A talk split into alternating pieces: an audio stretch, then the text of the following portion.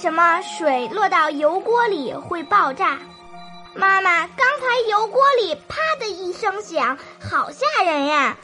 这个呀，是水落到油锅里爆炸了。妈妈，水落到油锅里为什么会爆炸呢？宝宝，你记不记得妈妈跟你讲过，水多少度的时候会烧开吗？一百度。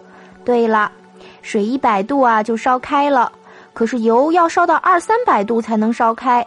因为油锅里很热，水滴到油锅里呀，水一下子就开了，它变成了气体，变得很大很大，把周围的油和空气推开。